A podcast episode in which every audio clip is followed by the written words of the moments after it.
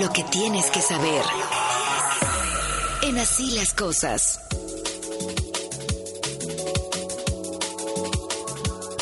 Vamos con Areli Paz, el resumen de lo que llevamos hasta ahora. Areli, adelante. La información son las 2 de la tarde con 38 minutos. El presidente López Obrador habló gran parte de la mañanera sobre Genaro García Luna, incluso lo ve como un testigo colaborador. Todavía hay la posibilidad de que García Luna se declare como testigo.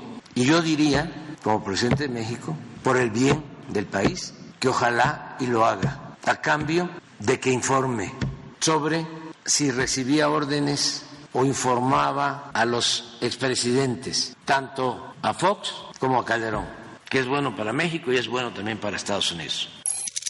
En W Radio, el senador Ricardo Monreal dijo que la reunión con Claudia Sheinbaum de ayer fue buena y cordial. Dijo que lo de hoy es una buena relación de interés general por el bien del movimiento. Aseguró que sigue en pie la petición de las cinco encuestas para elegir al candidato presidencial de Morena.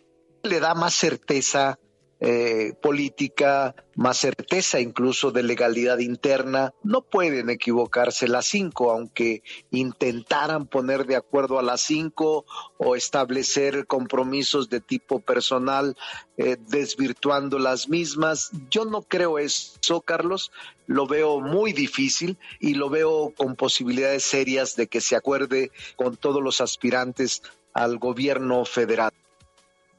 Con respecto al plan B, dijo que hoy a más tardar a las 4 de la tarde estará aprobado este plan. Ricardo Monreal dijo que hay una facultad expresa de ambas cámaras para solicitarle a la Corte que considere el debate como un asunto prioritario. Aseguró que no hay problema de tiempo. Yo voté en contra, argumentando que había bloques de inconstitucionalidad dentro de las normas que se aprobaron por mayoría.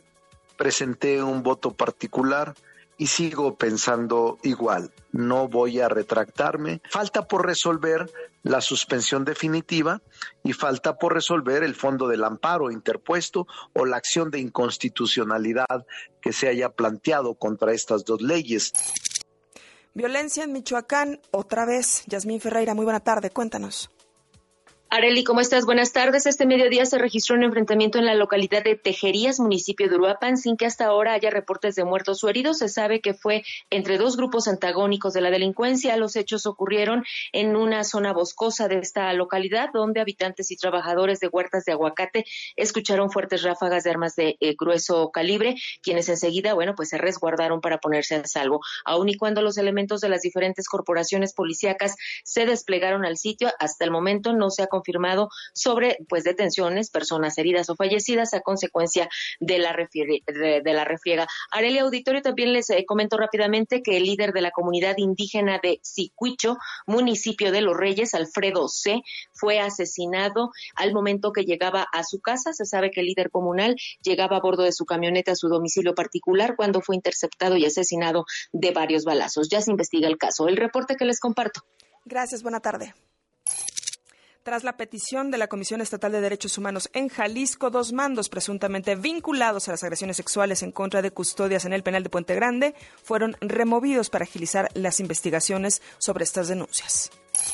El presidente de Estados Unidos, Joe Biden, respondió a Vladimir Putin sobre lo dicho de que Occidente ha montado una estrategia y una escalada precisamente para destruirlos. Biden dijo que la invasión a Ucrania cada día que pasa de esta guerra es un capricho de Putin. La OTAN advierte que el gobierno de Vladimir Putin está preparando para días de guerra, por lo que anunció que apoyará a Ucrania con la creación de un sistema propio que le permita adquirir armas que sea eficiente para continuar con la lucha en contra de Rusia. Mientras tanto, el presidente Vladimir Putin se reunió con el principal diplomático de China, aseguró que las relaciones entre China y Rusia están alcanzando nuevos hitos y que están desarrollando lazos y irrompibles. De esta forma, Putin pues quiere demostrar que tiene a un aliado muy importante y estratégico a un año de la guerra en Ucrania.